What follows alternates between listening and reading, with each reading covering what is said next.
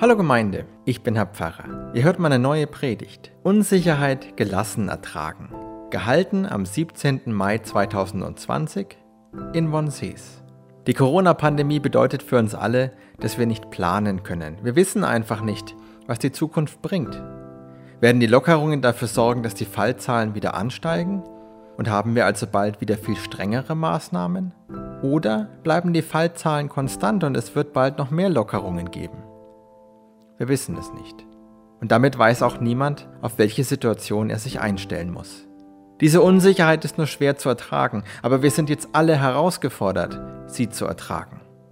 Dabei gibt es bessere und schlechtere Wege. Manche Menschen gehen mit der Unsicherheit um, indem sie sie einfach leugnen. Sie sagen jetzt, Corona, das ist doch gar keine Gefahr, Corona ist nicht gefährlich. Andere erklären Corona zum Teil einer Verschwörungstheorie. Sie sagen, das Virus, das ist nur ausgedacht. Aber es stehen böse Menschen dahinter, die kriminelle Absichten haben. Das alles ist nicht mehr als der Versuch, sich Sicherheit einzureden. Denn gegenüber der Pandemie ist man ohnmächtig, aber Menschen kann man aufhalten. Für uns Christen gibt es keinen Grund, die Tatsachen zu leugnen. Jesus Christus sagt uns, ja, es gibt die unsicheren Zeiten. Aber er hat uns auch ein Mittel gegeben, um sie zu ertragen das Vaterunser. Darum geht es in meiner Predigt. Der Herr segne Reden und Hören. Amen. Der Weg, den wir jetzt als Gesellschaft gehen, ist in Etappen von vier Wochen eingeteilt. Wir haben jetzt immer Maßnahmen oder eigentlich müsste man richtig sagen Lockerungen und nach vier Wochen werden die überprüft und dann sieht man weiter. Und genau dieser Zeitraum von vier Wochen, das ist jetzt der Zeitraum, in dem wir einigermaßen sicher planen können. Wir wissen nicht, was darüber hinaus ist. Steigt die Zahl der Infizierten wieder? Muss es also wieder striktere Regeln geben? Oder bleibt sie konstant und man kann sogar noch mehr Lockerungen erlauben? Oder kommt eine zweite Welle über uns? Wir wissen es nicht. Und diese Ungewissheit, die macht es so gut wie unmöglich, irgendwas zu planen. Kann ich mir diese oder jene Anschaffung jetzt leisten oder muss ich Angst haben, dass bald wieder Kurzarbeit kommt? Können wir zu unserer Silberhochzeit Gäste einladen? Was ist mit der Operation, die jetzt schon mal verschoben wurde? Wird die stattfinden? Soll ich sie vielleicht von mir aus nochmal verschieben? Darf mir meine Familie und dürfen mir meine Freunde beim Umzug helfen? Oder schiebe ich lieber den ganzen Umzug noch ein bisschen auf? Wir wissen einfach nicht, auf was wir uns einstellen müssen. Deswegen können wir nicht planen. Wir haben keine konkrete Vorstellung mehr von der Zukunft. Und die Unsicherheit, die das mit sich bringt, die ist nur ganz schwer auszuhalten. Die ist nur ganz schwer zu ertragen. Aber wir sind ja jetzt alle herausgefordert, irgendwie damit umzugehen. Denn sie ist nun mal da. Und es gibt äh, bessere und schlechtere Arten, mit der Ungewissheit umzugehen. In der vergangenen Woche sind die schlechten Arten in den Medien sehr präsent gewesen. Eine schlechte Art, mit der Unsicherheit umzugehen, ist sie einfach rundherum zu leugnen. Es gibt jetzt immer mehr Menschen, die bestreiten einfach, dass Corona eine Gefahr ist. Obwohl sie die Bilder aus Italien, aus New York und aus anderen Ländern kennen, sagen sie, nee, Corona ist nicht gefährlich. Warum machen sie das? Ganz einfach. Sie reden sich selber ein, dass sie in Sicherheit leben. Denn wenn Corona nicht gefährlich ist, dann können wir weiterleben wie bisher, dann wissen wir wieder, was die Zukunft bringt und dann ist alles gut. Dasselbe Bedürfnis nach Sicherheit steht hinter den vielen Verschwörungstheorien, die jetzt auf einmal laut werden. Plötzlich sagen Leute, die wir sonst für ganz vernünftig gehalten haben, die schrägsten Dinge, sowas wie, das Coronavirus ist nur ausgedacht von Leuten, die die Menschheit kontrollieren wollen. Oder das Coronavirus, das gibt's gar nicht. Das haben sich Mediziner ausgedacht, weil sie gerne bei Impfungen Experimenten an der Menschheit durchführen möchten. Und lauter so ein Zeug. Es gibt unzählige von diesen Verschwörungstheorien, aber sie haben alle eines gemeinsam. Sie alle erklären die Gefahr für kontrollierbar. Sie alle sagen, das Virus, nein, nein, das Virus, das gibt es gar nicht. Die eigentliche Bedrohung ist dieser Politiker oder sind jene Leute. Und warum tun sie das? Weil sie sich auf diese Art Sicherheit einreden. Denn gegenüber der Pandemie ist man ohnmächtig, aber gegenüber von Leuten ist man nicht ohnmächtig. Die kann man abwählen oder die kann man aufhalten. Diese ganzen Verschwörungstheorien sind nichts als die tiefe, tiefe Sehnsucht nach Sicherheit und danach wieder zu wissen, was heute ist, morgen sein wird und nächstes Jahr sein wird. Und natürlich ist es eine schlechte Art, mit der Unsicherheit umzugehen. Wir merken aber auch, wenn wir mit Menschen zu tun haben, die diesen Verschwörungstheorien anhängen, dann hilft es nicht, wenn wir da mit Sachargumenten und mit Informationen kommen. Was diese Menschen brauchen, sind keine Sachinformationen. Sie brauchen eine bessere Art, mit der Unsicherheit umzugehen. Wir müssen ihnen Alternativen aufzeigen, wie man besser mit dieser Situation umgehen kann. Und die bessere Art, damit umzugehen, ist das Gebet. Unser Predigtext stammt aus dem Evangelium nach Matthäus im sechsten Kapitel. Und wenn ihr betet, sollt ihr nicht viel plappern wie die Heiden, denn sie meinen, sie werden erhört, wenn sie viele Worte machen. Darum sollt ihr ihnen nicht gleichen, denn euer Vater weiß, was ihr bedürft, bevor ihr ihn bittet. Darum sollt ihr so beten. Unser Vater im Himmel, dein Name werde geheiligt, dein Reich komme, dein Wille geschehe wie im Himmel, so auf Erden. Unser tägliches Brot gib uns heute und vergib uns unsere Schuld, wie auch wir vergeben unseren Schuldigern. Und führe uns nicht in Versuchung, sondern erlöse uns von dem Bösen. Dieses Gebet, daran besteht überhaupt kein Zweifel, geht auf Jesus Christus selbst zurück. Jesus selber hat das Gebet seinen Jüngern gelehrt. Er hat seinen Jüngern gesagt, das sind die Worte, die ihr sprechen, das ist das Gebet, das ihr beten sollt. Das Vaterunser, das wissen wir alle aus dem Konformantenunterricht, hat sechs Bitten. Die ersten drei Bitten beziehen sich auf Gott. Dein Name werde geheiligt, dein Reich komme, dein Wille geschehe. Die Bitten vier, fünf und sechs, die beziehen sich auf uns Menschen. Und diese Bitten schauen wir uns jetzt einmal genauer an, denn in diesen Bitten begegnet uns beides. Da begegnet uns die Unsicherheit und die Gefahr einerseits, da begegnet uns aber auch andererseits ein gelassener, hoffnungsvoller und zuversichtlicher Umgang damit. Unser tägliches Brot gib uns heute. Das ist eine etwas freie Übersetzung. Der griechische Satz heißt entweder unser fürs Leben notwendige Brot gib uns heute oder unser Brot für morgen gib uns heute. Aber so oder so, es ist klar, dass es hier um einen wahnsinnig kurzen Zeitraum geht. Es geht um das Essen für heute, vielleicht auch um das Essen für morgen. Aber es geht nicht um das Essen für übermorgen, nicht um das Essen für nächste Woche und nicht um das Essen fürs nächste Jahr. Das Vaterunser ist eine Anleitung zum Gebet. Es ist kein ethischer Text. Jesus sagt seinen Jüngern hier nicht, dass sie so leben sollen. Er sagt nicht, jeder Christ muss so arm sein und in so instabilen Verhältnissen leben, dass er heute nicht weiß, was morgen sein wird. Jesus setzt einfach voraus, dass es das gibt. Dass es das gibt, dass das Leben so unsicher wird. Und Jesus sagt es nicht einmal so, als wäre es eine Ausnahmesituation, so wie die Unsicherheit für uns gerade die absolute Ausnahmesituation ist. Jesus sagt das, als wäre das ganz normal, als könne es jedem und als könne es immer wieder passieren.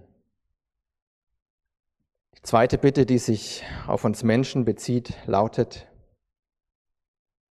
und vergib uns unsere Schuld, wie auch wir vergeben unseren Schuldigern.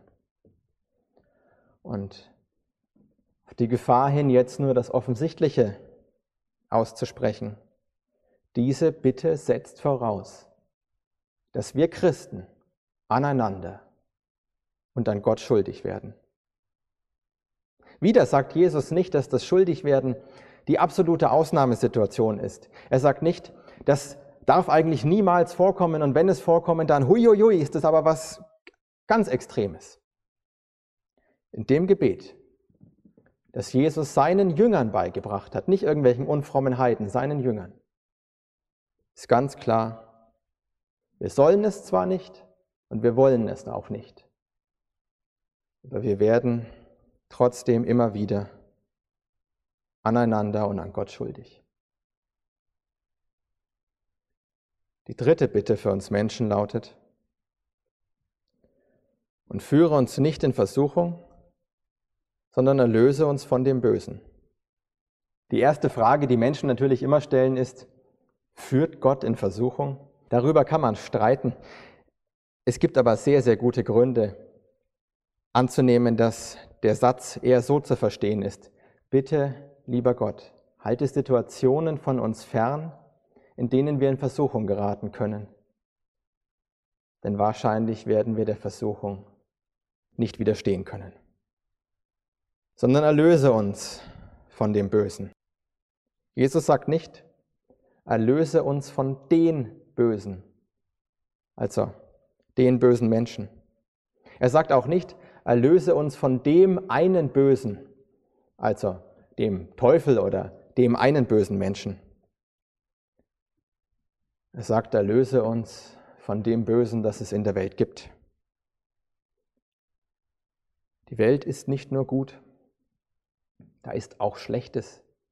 Und das kann man nicht auseinandersortieren. Man kann nicht sagen, der Mensch ist gut und der Mensch ist böse. Man kann nicht sagen, der Singvogel ist gut und der Raubvogel ist böse oder das Bakterium ist gut und das Virus ist böse. Die ganze Welt hat immer Anteil in beidem.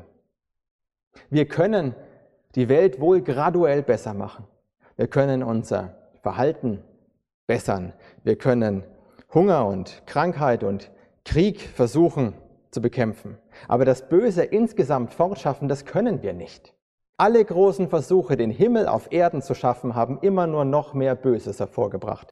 Denken Sie an das hohe, hohe kommunistische Ideal und daran, welche Diktaturen dabei herausgekommen sind, als man versucht hat, es umzusetzen. Und wieder gilt, Jesus sagt nicht, dass es das Böse eigentlich nicht geben dürfte. Er sagt nicht, mit mir ist alles Böse aus der Welt verschwunden, jetzt ist alles gut. Im Gegenteil, er sagt, es ist da und es trifft alle, auch die Frommen, auch seine Jünger. Dass man nicht weiß, was kommen wird, dass man aneinander und an Gott schuldig wird dass man Versuchungen erliegt und dass man unter dem Bösen leidet. Das setzt Jesus im Vater unser einfach so voraus, als wäre es das Selbstverständlichste auf der Welt. Das sind die Situationen, in denen er seine Jünger sieht. Und jetzt könnte man natürlich fragen, ja, wie kann denn Jesus das so selbstverständlich sagen? Jede einzelne dieser Situationen ist schon schwer genug. Aber wenn dann noch zwei oder drei zusammenkommen, wie kann Jesus da so gelassen sein? Aber es wäre jetzt ein ganz großer Fehler zu meinen, Jesus wäre abgebrüht oder unsensibel gewesen oder er hätte einfach nicht nachvollziehen können, wie schwer es ist, so eine Situation auszuhalten. Das Gegenteil ist der Fall. Weil Jesus sensibel dafür war, wie schwierig es sein kann, sowas auszuhalten, hat er seinen Jüngern ein Mittel gegeben, um es zu ertragen, nämlich das Vaterunser, nämlich das Vaterunser. Die Gelassenheit, die in diesem Gebet zum Ausdruck kommt, ist nicht die Ignoranz eines Gottes, der die Probleme der Menschen nicht wahrnimmt. Sie ist das Geschenk Gottes das er in dieses Gebet hineingelegt hat. Gelassenheit ist das Geschenk Gottes an alle Menschen, die dieses Gebet beten. Die Frage ist also nicht, wie kann Christus angesichts solcher Umstände so gelassen sein? Und die Frage ist schon gar nicht, wie kann Christus angesichts solcher Umstände Gelassenheit von seinen Jüngern fordern? Vielmehr gilt, weil Christus weiß, dass uns Christen solche Umstände widerfahren und immer widerfahren werden, bis wir alle in Gottes Reich vereint sind. Weil er das weiß, hat er uns das Vaterunser geschenkt, dass wir hier in der Welt Gelassenheit haben können. Das Vaterunser ist nicht nur ein schönes oder nett formuliertes Gebet, es ist ein großes, großes Geschenk des Vaters und des Sohnes an uns Christen. Es ist das Geschenk der Gelassenheit. Und um das klar zu machen, die Gelassenheit, die kommt nicht dadurch, dass die Umstände andere werden. Die kommt nicht dadurch, dass wir, wenn wir das beten, keine materiellen Sorgen mehr haben, dass wir keine Schuld mehr auf uns laden oder nicht mehr unter dem Bösen leiden. Sie kommt durch das Gebet selber. Das ist die Kraft, die Gott diesem Gebet gegeben hat. Jesus hat uns hier etwas an die Hand gegeben, damit wir nicht verzweifeln, sondern die Unsicherheit aushalten können. Dass wir aushalten können, wenn wir schuldig werden oder andere an uns schuldig werden. Und dass wir das Böse in der Welt, unter dem wir leiden, aushalten können. Kann das stimmen? Kann das wirklich so sein? Es ist schon wahr, dass das Vaterunser so sehr zum Ritual geworden ist, dass es oft keine Bedeutung mehr hat. Dass es halt gesprochen wird, weil man es sprechen muss oder weil es dazugehört. Aber wenn wir uns klar machen, was wir da eigentlich sagen, wer uns diese Worte gegeben hat und zu wem wir sie sprechen, dann können und dann werden wir Gelassenheit erfahren. Aber Sie müssen nicht nur mein Wort dafür nehmen. Fragen Sie die vielen, vielen Menschen, die es auch in unserer Gemeinde gibt, die mit dem Gebet schon so manche unsichere Zeit, so manche Verletzung und so manches Böse durchgestanden haben. Oder noch besser, Beten Sie, beten Sie, beten Sie. Es gibt im Moment viele Versuche, mit der Unsicherheit umzugehen. Für uns Christen gibt es absolut keinen Grund, die Tatsachen zu verdrehen. Es gibt für uns keinen Grund, das Virus für harmlos zu erklären. Und es gibt keinen Grund, es zum Teil einer Verschwörung zu erklären. Wir Christen können die Tatsachen ertragen. Wir können sie deshalb ertragen, weil Christus uns ein Mittel gegeben hat, um sie zu ertragen. Das Vaterunser. Das Gebet ist unser Umgang mit der Unsicherheit. Also lassen wir uns nicht versuchen von den Verschwörern, die nur sich und andere in falscher Sicherheit wiegen, sondern zeigen wir ihnen gemeinsam einen besseren Weg, unseren Weg, den christlichen Weg, das Gebet. Das Seltsame an der Unsicherheit ist, dass ja nicht einmal klar ist, wie lange sie andauern wird. Auch das ist unsicher. Aber egal, wie lange es dauern wird, wir halten das aus. Wir halten das aus. Und wenn es vorbei ist und keine Pandemie mehr da ist, dies auszuhalten gilt, dann feiern wir hier einen großen Festgottesdienst. Und dann danken wir miteinander unserem Herrgott. Nicht nur dafür, dass alles vorbei ist, sondern auch dafür, dass er uns geholfen hat, durchzuhalten. Dafür, dass er uns das Gebet gegeben hat. Amen.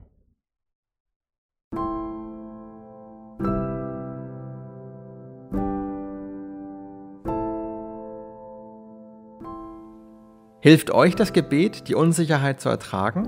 Oder habt ihr noch ein anderes Mittel, das euch dabei hilft? Wenn ja, dann schreibt mir doch, ich würde mich freuen, davon zu hören. Für mehr Anregungen zu unserem christlichen Glauben und weitere Informationen rund um Theologie und Kirche folgt mir auch auf Instagram und YouTube unter dem Nutzernamen Herr-Pfarrer. Ansonsten, bis wir uns wieder hören, wünsche ich euch alles Gute und Gottes Segen. Ciao.